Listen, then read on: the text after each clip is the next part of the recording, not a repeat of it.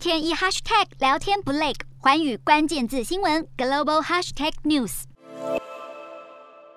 台湾疫情升温，人心惶惶。反观确诊数同样很高的新加坡，如今则是进一步放宽防疫措施，完全与病毒共存，透过行动把新冠肺炎视为一般流感。新加坡自从放宽防疫措施以来，新国当地的单日新增确诊人数持续的下降，而且重症患者呢也维持在低水平。因此，新加坡当局确定要把疾病爆发应对系统等级从原本的橘色警示调为黄色。尽管新加坡单日确诊人数依旧多达数千人，但是因为新国疫苗接种率高，因此当局有信心恢复更多经济活动，四月二十六号起进一步松绑防疫措施，包括解除社交聚会人数限制，所有员工可以返回工作场所上班；取消社交距离措施，一千人以上的大型活动不再受场地容量限制，但是室内场所和搭乘大众交通工具的时候，依旧必须佩戴口罩。新国政府原本利用疫苗接种者差异化措施区别人群，如今除了五百人以上的大型活动和餐饮场所，其他场所将停止执行差异化措施。当局也认为，如今已经没有必要狂列密切接触者，因此除了停止发出出健康。风险通知。四月二十六号起，大多数的场所也不再要求民众使用合力追踪手机应用程式。进入大卖场不再需要 check in，民众都相当开心。拥有五百九十四万人口的新加坡，两剂疫苗接种率高达百分之九十三。有鉴于过去几个星期疫苗接种剂量逐渐减少，因此当局也宣布，五月底开始将逐渐减少疫苗接种中心。新冠肺炎专属病床也将转为其他用途。就在全球多国都还在与病毒对抗的同时，新加坡用行动证明与病毒共存的可能，努力让民众生活逐步回到疫情状态。